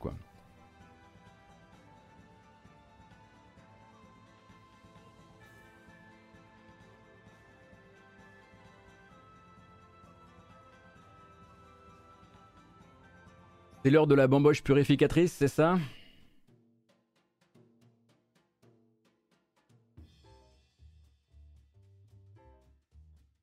Alors, Nelvis, euh, oui, alors effectivement, on peut l'imaginer, on peut le garder en tête, bien sûr. On ne, enfin, mais il ne faut pas que ce soit, pour moi, ça ne sera jamais la première, je veux dire, par, euh, par opposition.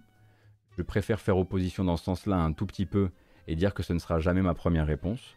L'effet d'aubaine, on parle de l'effet d'aubaine. Euh, oui, c'est possible. Oui, c'est possible.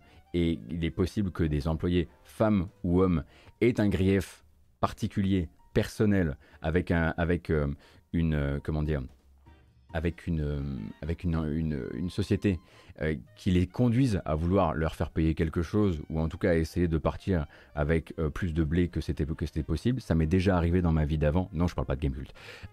et en l'occurrence, oui, c'est une possibilité, mais n'oublions pas non plus que de toute façon, effet d'aubaine pour ce dossier-là ou pas, euh, l'industrie a un problème systémique et que euh, si c'est pas cette plainte-là qui en dévoile les rouages, ce sera la prochaine et celle d'après.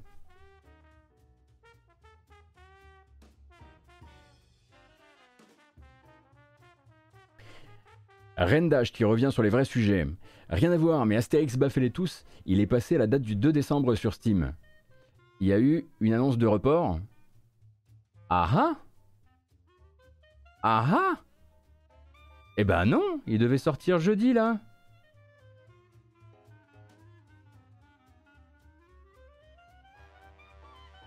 Bon. On va regarder ça, on va regarder ça. Mais d'abord... Voilà. D'abord... Oh Ah mais ça c'est parfait ça pour... C'est une curieuse mamboche mais on va la faire. Ah il y a un tweet de Microids qui date du 18 je l'avais pas vu, c'est moi qui ai mal fait mon agenda lundi.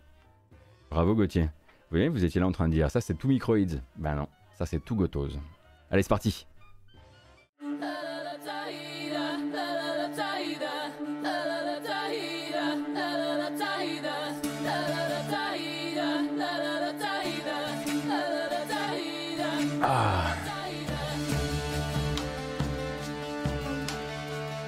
Ah, ça vous change des bamboches électro, hein, c'est sûr. Alors, je vais essayer d'être un monstre issu de la conjonction des sphères.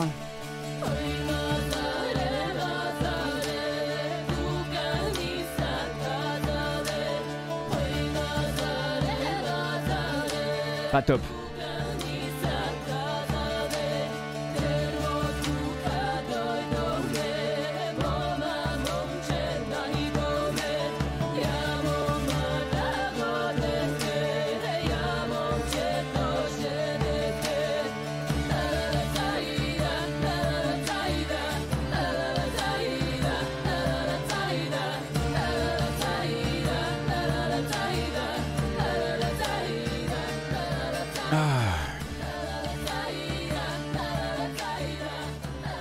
On a vu des, déguisements de Necker qui étaient vachement mieux que celui-ci pour rester dans la référence, effectivement, à, Witcher 3.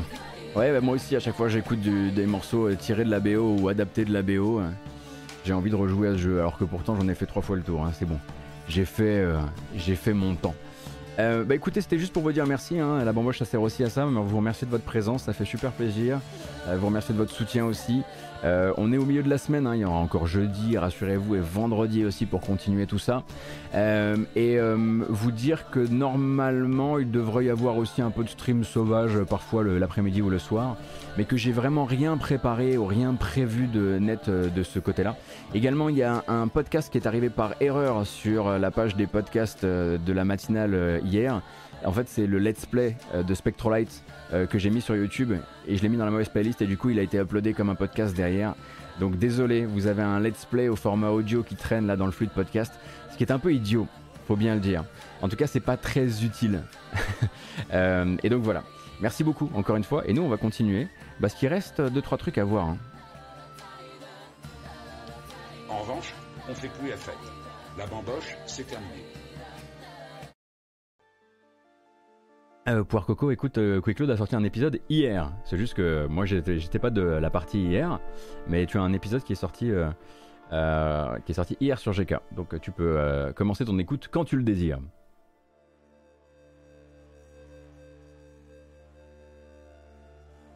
Ah oui, également, si vous êtes extrêmement curieuse et curieux et que vous adorez les teasings et non pas la rumeur, euh, sur Twitter, vous pourrez, vous pourrez trouver le teasing du futur générique de la matinale, euh, donc avec une création musicale, euh, une création motion design toujours par copain du web évidemment, hein, qui s'occupe de la prochaine DA de, la matinale que j'ai très très hâte de pouvoir lancer, et à la musique Mister MV. Eh oui, euh, puisque le vieux monsieur m'a fait l'honneur de me composer euh, quelques douces secondes de chiptune pour euh, ouvrir la matinale tous les matins. Donc euh, j'avoue, je suis assez, euh, assez content.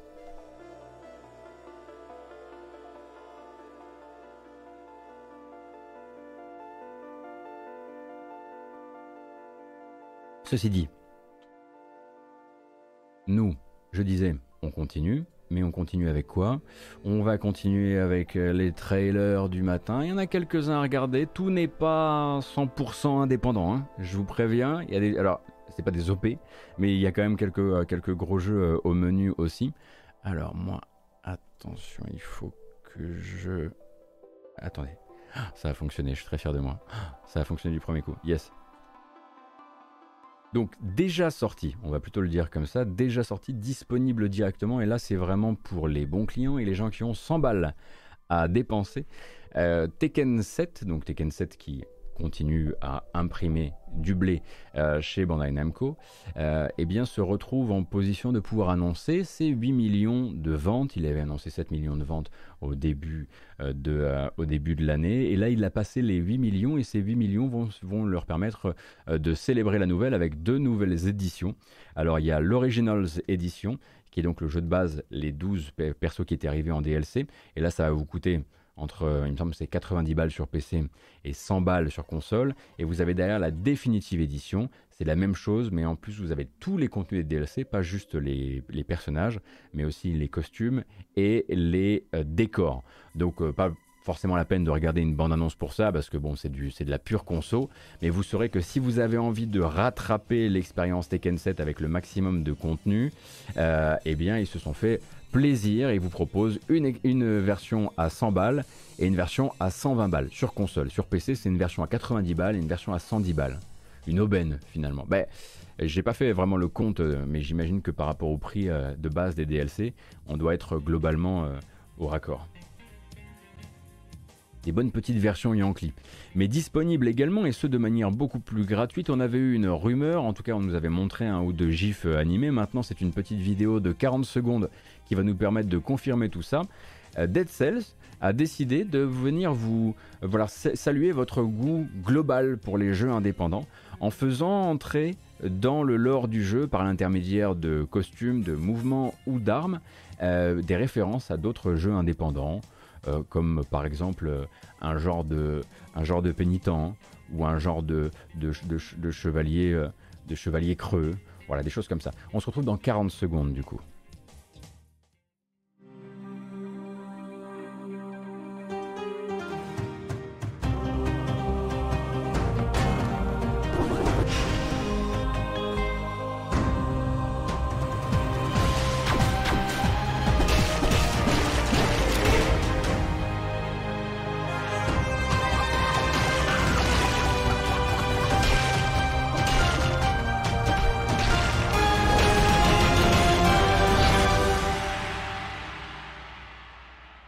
C'est la mise à jour Everyone is here. Oh non, j'ai coupé pile au moment du pénitent. Attendez une seconde. On peut pas rater ça quand même. J'aime bien le fait qu'il l'ait appelé Everyone is here, donc euh, qui est le, slogan un petit peu de Smash Bros d'habitude, mais c'est parti. Oh non, il lui arrivait directement des bricoles. Donc le pénitent sera aussi lui de la partie, et donc il y a plein de soucis techniques aujourd'hui. Qu'est-ce qui se passe? Quel est ton problème?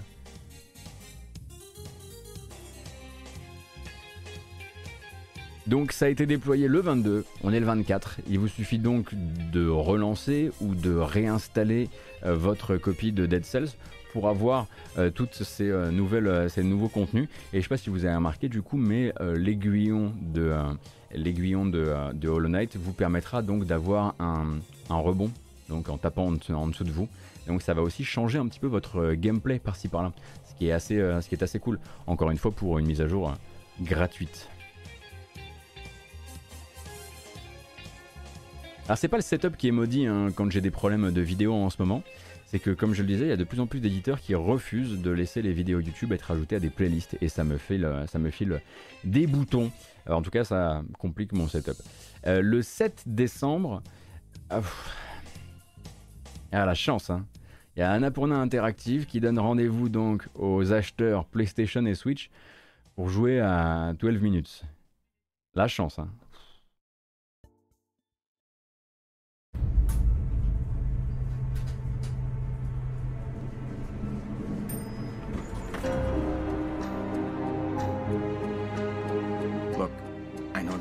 Weird, but the day's repeating itself. In the next few minutes, a cop is gonna knock on our door. It's some kind of Alors, quand je vois la déception qui a été la mienne avec le jeu, j'aurais tendance à ne pas pouvoir juste le laisser dérouler son trailer sans vous dire à quel point je l'ai trouvé pas juste mauvais, mais très légèrement détestable. Et bon, bah évidemment, là, c'est le, le trailer qui vous explique à quel point, voilà, euh, qui vous sortent les, quelques médias qui l'ont adoré, euh, qui vous dit que c'est le jeu Hitchcock dont ils ont toujours rêvé. Mais vraiment, c'est un jeu que je ne recommande pas, sauf si vous avez vraiment une approche, si vous voulez étudier. Euh, si vous voulez étudier énormément de mauvais choix dans un seul et même jeu, et, si vous voulez aussi étudier la différence fondamentale qu'il peut y avoir entre une hype, parce que c'est vrai que moi j'étais extrêmement hypé par le jeu et peut-être pas hypé de manière raisonnée, et quelles sont les manières dont on peut vraiment euh, casser une hype? Alors il y a évidemment le gameplay, mais il y a aussi le propos. Bref. Et bon, il arrive euh, effectivement pour les joueurs PlayStation euh, et Switch le 7 décembre, parce que pour l'instant il était disponible sur PC et sur Xbox, toujours dans le Game Pass, il me semble, d'ailleurs. J'ai pas fait en vidéo mon test Yoxotot, non.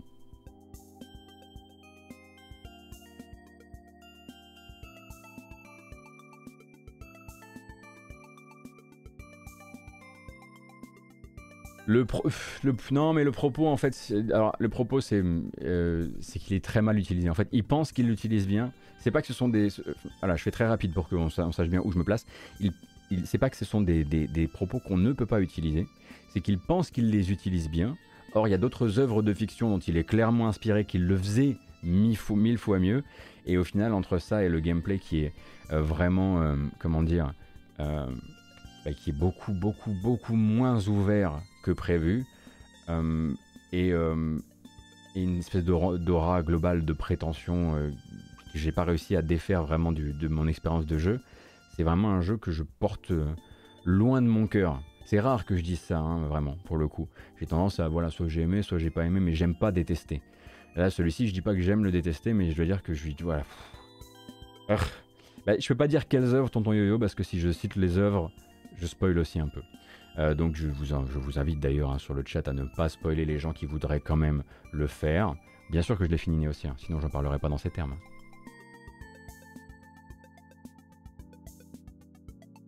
Bref, nous on continue. Et on continue avec... C'était qui déjà? Ah oui. Euh, ah bah ça c'est... Je vais pas déjà parler de ça? Non. Non, a priori c'est ok. Euh, le 10 décembre sur PlayStation et Xbox, vous aurez possibilité de vous procurer Vaporum Lockdown. Vaporum Lockdown, c'est donc la, le préquel, pardon, de Vaporum, Vaporum euh, qui est un dungeon crawler, donc avec une, ambiance beaucoup plus euh, steampunk qu'autre chose. et donc dungeon crawler en case par case et donc en tour par tour. Bon, je vous, je vous, rapprends, je vous réapprends pas euh, les fondamentaux. Euh, il y a de bonnes annonces, hein. il y a la bande annonce Xbox, il y a la bande annonce PlayStation. Là j'ai mis la bande annonce PlayStation parce qu'il fallait bien en choisir une. Je rappelle donc 10 décembre sur les consoles de salon.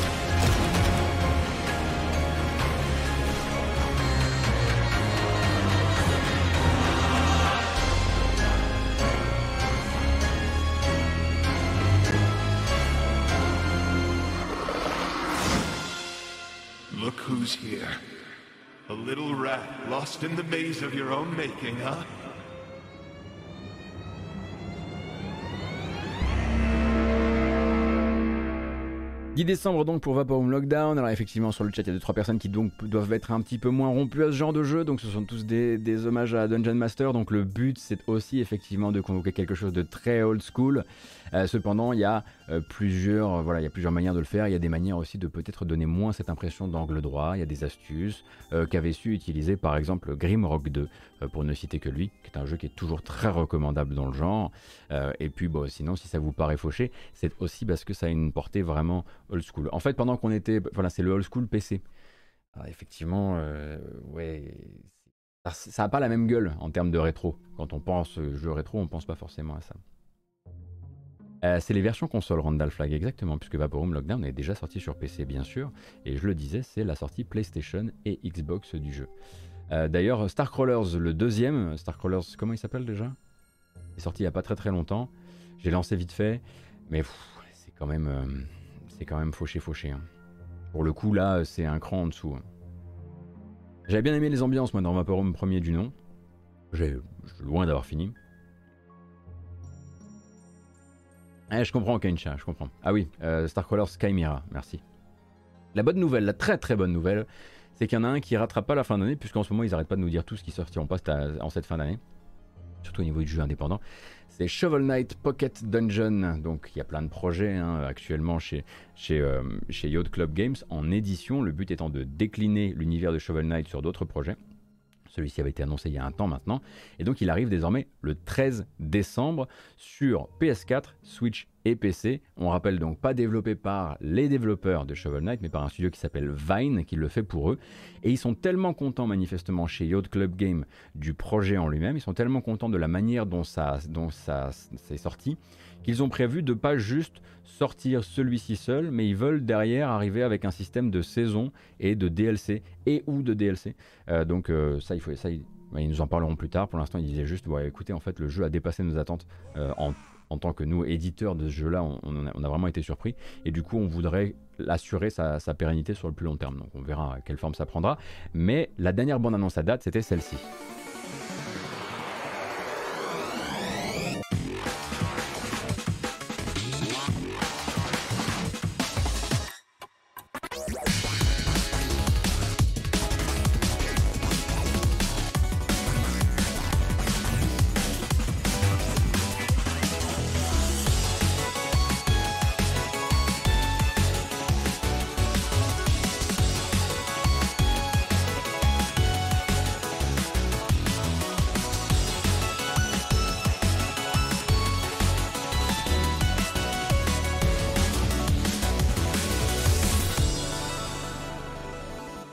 L'époque, cette bande-annonce disait euh, ça sera disponible cet hiver et maintenant, c'est cool, c'est confirmé, c'est 13 décembre. Donc j'avoue que de mon côté, je suis plutôt grosse hype. Euh, j'imagine que pour Pipo, c'est la promesse de la BO de l'année qui arrivera le 13 décembre, juste avant les fêtes, ce qui est pas mal non plus. Euh, et comme je le disais, ils sont très contents du jeu et voudront a priori lui ajouter du contenu pour la suite. Donc tout le monde devrait être assez content. Effectivement, c'est même avant l'hiver. Euh, mais ouais, c'était une petite bamboche surprise là qui n'était pas, euh, pas désagréable. Euh, alors évidemment, si vous aimez le, si vous aimez la rétro, le, vrai rétro, celui qu'on aime, je ne sais pas vraiment où, va ce projet, mais le 14 décembre, le monde n'est qu'un un éternel remake et ça se revérifie avec Asteroids Recharged. C'est Asteroids avec des des couleurs quoi. Je...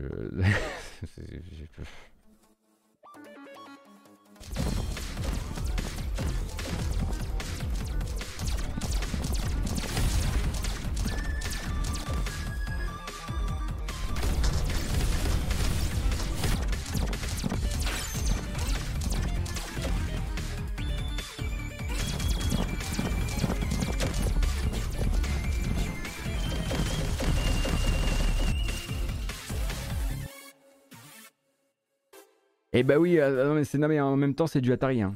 Euh, donc, euh, eh. ils avaient dit, ils avaient prévenu, ils avaient dit, l'un de nos axes de développement financier pour les années à venir, c'est de ressusciter notre fonds de catalogue. Eh bah voilà. C'est bien, non? Non, ce, qui ce qui est génial, c'est qu'en plus de ça, il y a une annonce, une autre annonce, aujourd'hui, dans, les, dans les trailers du matin, qui est le retour d'un jeu d'arcade et on n'a même pas encore d'image de gameplay. Et c'est même sans image de gameplay, c'est vachement, vachement plus excitant. On reviendra dessus juste après et ça, ça, ça incorporera, pardon, ça concernera les développeurs de Pix 2 4, hein, donc le studio français Pasta Games. Mais avant ça, évidemment, le 29 novembre, ce sera le rendez-vous donné par Capcom, rendez-vous qu'ils nous ont donné euh, du coup euh, cette euh, nuit. Cette nuit, il y en avait pour 25 minutes de vidéo. Évidemment, on va pas tout regarder pour des raisons évidentes, mais Street Fighter V Championship Edition faisait un peu le point sur Luke c'est le dernier personnage du dernier Fighter Pass. Donc durant ces 25 minutes de gameplay, le bon Luc, on s'en fiche de ton histoire Luc, a dévoilé un peu son gameplay, en l'occurrence, donc un gameplay basé sur vraiment une pression au corps à corps maximum, euh, et euh, voilà des, personnes, des coups toujours le plus possible en mouvement. Alors, chose assez intéressante, hein, c'est donc euh, déjà, on va, déjà on va rappeler la base. Donc Luke c'est le dernier personnage du dernier Fighter Pass, il suit donc l'arrivée euh, successive de Dan, de Rose, de Oro et de Akira. Il arrivera le 29 novembre. Euh, là c'est la vidéo qui va détailler tous ces, voilà, toutes, ces, euh, toutes ces manips, voilà, sa philosophie de jeu, etc. etc. Et en gros c'est un moment où Street Fighter V va commencer à regarder un petit peu différemment la suite des événements. Capcom va regarder la chose différemment. Oui il continuera à y avoir des mises à jour pour Street Fighter V euh, Championship Edition, ne serait-ce que euh, un, patch pardon, qui doit venir rééquilibrer un petit peu tout ça, qui arrivera en début d'année prochaine. On imagine surtout qu'il viendra bah, rééquilibrer justement Luke par rapport aux autres personnages une fois que la méta se sera un petit peu installée autour de lui, enfin réinstallée autour de lui. Euh, et en plus de ça, bon, bah, ils, accompagneront toujours la partie, la partie tournoi du jeu, on va dire ça comme ça. Mais le truc qui était, euh, voilà, qui nous faisait, euh, qui permettait à Capcom de faire un tout petit pas supplémentaire vers le futur, euh, c'était l'annonce de fin, on va dire, de, ces, de cette présentation. Alors bon, il y a eu plusieurs annonces de fin à ce moment-là. Ça a été aussi le, moment de venir reconfirmer que oui, il y a trois personnages de Street Fighter qui rejoignent Brolala, si vous posiez la question. Oui, tout ça c'est réel. Mais on avait aussi le réalisateur Takayuki Nakayama qui venait un peu faire le bilan de Street Fighter V et qui est, je cite, selon lui, un projet avec ses pics et ses vallées avec ses hauts et ses bas. Hein. C'est mieux quand c'est dit avec un petit peu de douceur comme ça. Mais le but c'était aussi de dire, au fait, Luke est un personnage important dans notre histoire de Street Fighter et il aura une place prépondérante dans le prochain jeu Street Fighter, dans le prochain projet de la licence Street Fighter Distill. Euh, le but étant de dire, bon bah oui, évidemment qu'on va passer au prochain, euh, au, prochain euh, SF à un moment et Luke sera l'un des personnages jouables et il aura même une place assez centrale. D'ailleurs, bon bah voilà, son histoire hein, essaie de le lier un petit peu au début sur le fait que durant sa prime jeunesse, il a fait la rencontre de Guile, enfin tatati tatata, je sais pas de vous, euh, de, vous, euh, de vous raconter un lore que je ne connais que trop peu, mais il y a quand même de grandes chances effectivement que ce soit juste un des personnages de base avant euh, Caractère Pass ou quoi que ce soit, qui sera dans Street Fighter 6 s'il s'appelle comme ça.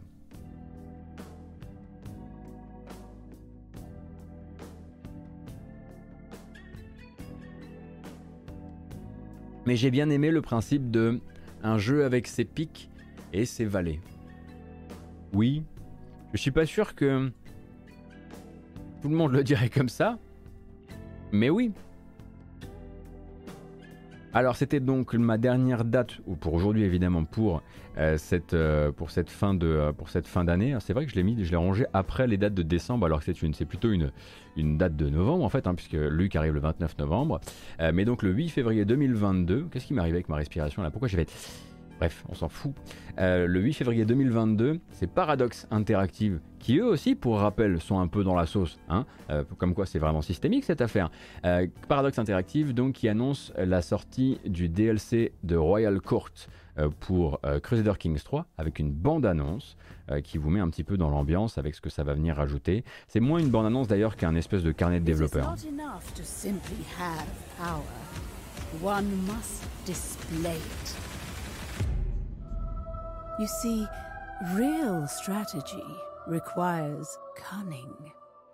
The Royal Court expansion oh bah alors Il est vachement bien installé le monsieur En gros, on va nous expliquer un petit peu le rôle de cette. C'est vraiment la cour du roi ou de la reine euh, qui va venir euh, s'ajouter euh, dans Crusader Kings 3. Le but étant de vraiment dépeindre ce qu'il s'y passe, la salle du trône, les gens qu'on y reçoit, les espions qui peuvent s'y infiltrer, les négociations qui y sont réalisées.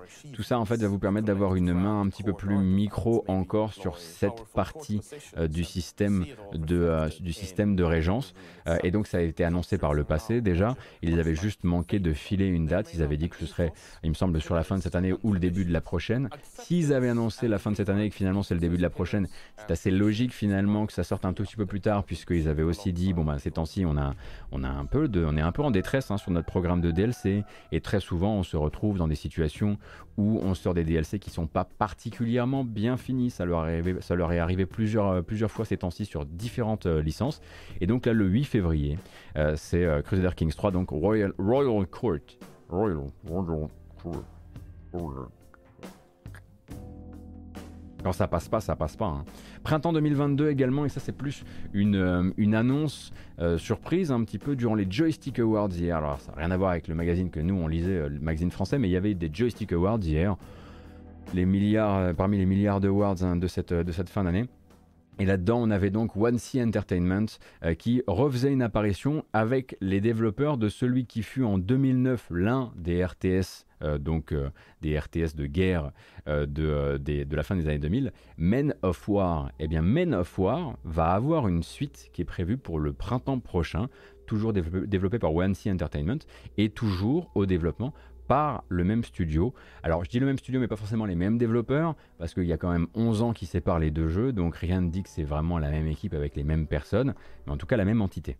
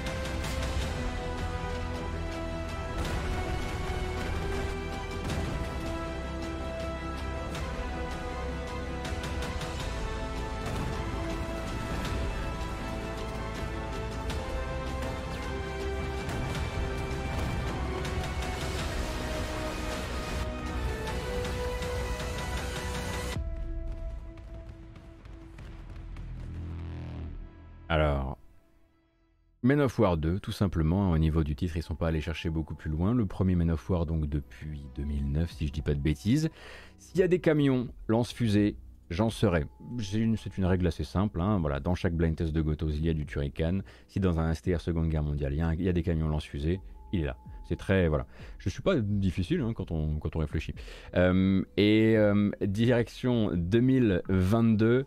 Alors là, il n'y a pas de date pour le moment autre que 2022, donc on va surtout se contenter de ça. Je parlais tout à l'heure des développeurs de Pix de Cat, donc Pasta Games, le studio français, hein, euh, euh, euh, également sur... Pardon, excusez-moi. Non, j'ai lu deux trucs en même temps. eh bien, c'est finalement eux qui, va, qui vont travailler avec ah mais c'est vrai qu'on a des gens de Pasta Games sur le chat. Ah c'est eux qui travaillent avec Microids. Hein, parce que Microids avait annoncé travailler avec Taito. Deux anciennes licences de Taito qui faisaient leur retour. Donc hein, l'honorable Taito.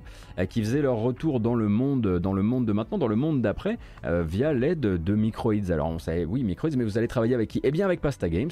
Euh, sur Arkanoid. Donc Arkanoid va revenir sous le nom de Arkanoid Eternal Battle. Ce qui donne l'impression que c'est un Battle Royale. Mais ils ont déjà annoncé qu'il y aurait du solo et du multijoueur, donc s'il y a du Battle Royale, ce sera pas que ça. Euh, mais donc Arkanoid Eternal Battle par les développeurs euh, de Pix de 4. Alors moi je suis chaud à bloc.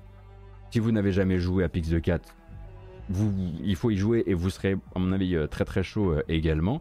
Alors il y a un teaser. Il n'y a pas une image de gameplay dedans. Alors, euh, combien de temps faudra-t-il qu'on attende avant de voir euh, autre chose, euh, Pasta Games? Je pose la question.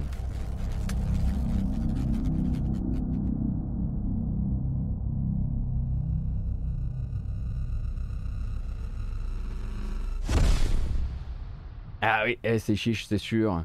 Mais moi qui euh, moi qui aime beaucoup Arkanoid, je suis très très heureux. Et puis en plus, j'ai très envie de rejouer un, Pasta Games, surtout avec. Euh, donc Arkanoid, c'est du casse-brique.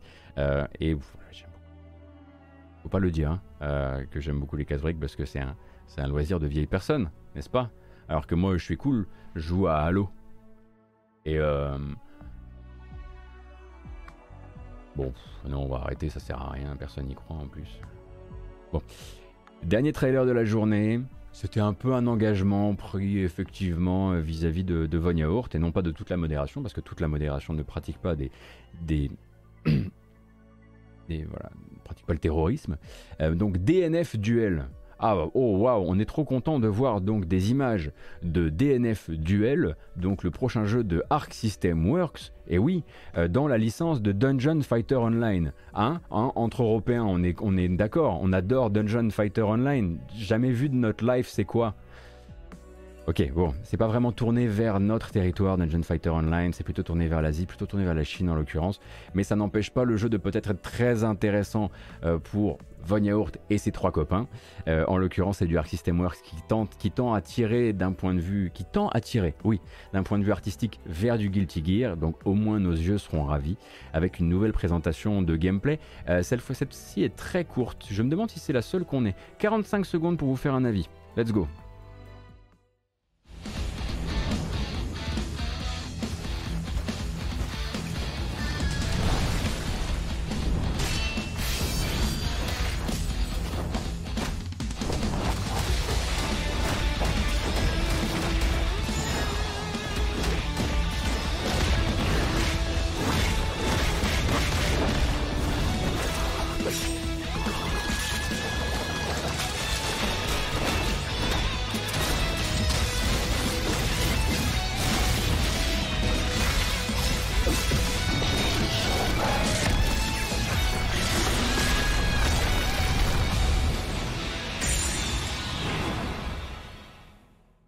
Va falloir changer le nom, hein, les gars.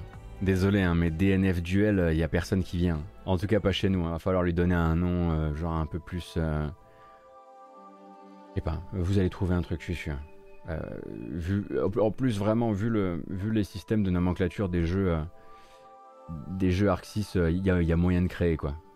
Ils s'en foutent de nous. Ah oui, ils s'en foutent euh, grave de nous, hein, parce qu'on rappelle donc euh, si DNF Duel est inscrit dans la licence Dungeon Fighter Online, c'est aussi parce que c'est une commande Arc System Works euh, par Nexon, hein, vous l'avez vu au début. Puis Nexon, globalement, si on joue à leur jeu, ils, voilà, ils sont contents, ça fait plaisir. Mais c'était pas pour nous à la base, quoi.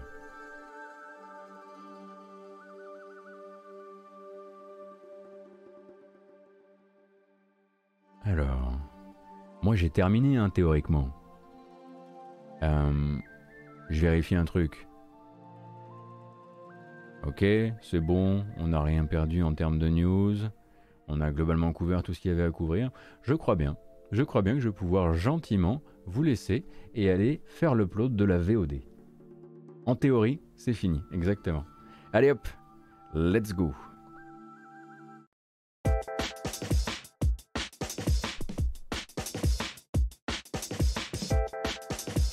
Merci beaucoup d'avoir été là encore une fois euh, ce matin pour euh, les news jeux vidéo. Je serai là demain matin à la même heure, 9h, hein, et ce jusqu'à environ 11h, euh, 11h30. Ça dépend vraiment du volume de news disponible.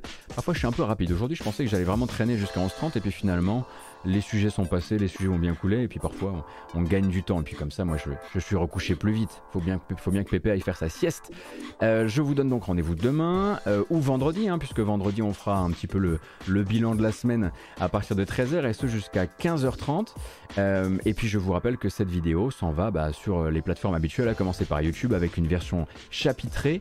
une version chapitrée qui, si vous l'avez appréciée évidemment et que vous êtes à l'issue de cette VOD, vous pouvez tout à fait décider de vous abonner à la chaîne et peut-être même de sonner la cloche de YouTube pour ne rien rater de ce qui est posté euh, sur la chaîne YouTube. Merci beaucoup. Également disponible hein, sur euh, les plateformes de podcast. Si vous voulez vous abonner, c'est possible euh, du côté de chez Google, du côté de chez Apple, du côté de chez Spotify, du côté de chez Deezer et sur vos applications RSS podcast habituelles. Merci beaucoup encore une fois pour votre présence, pour votre bonne humeur, pour votre soutien. Ça fait super plaisir. Ça vaut pour les nombreux échanges sur le chat. Ça vaut pour les follow, ça vaut pour les subs, ça vaut pour les passages sur YouTube. Ça fait super plaisir. Excellente journée à vous. Restez dans le coin, il va y avoir un raid quand même, hein. on garde les bonnes habitudes. Et bonne chance car il n'est que 11h18. Et euh, on n'est que mercredi. Désolé. Allez bisous. À plus.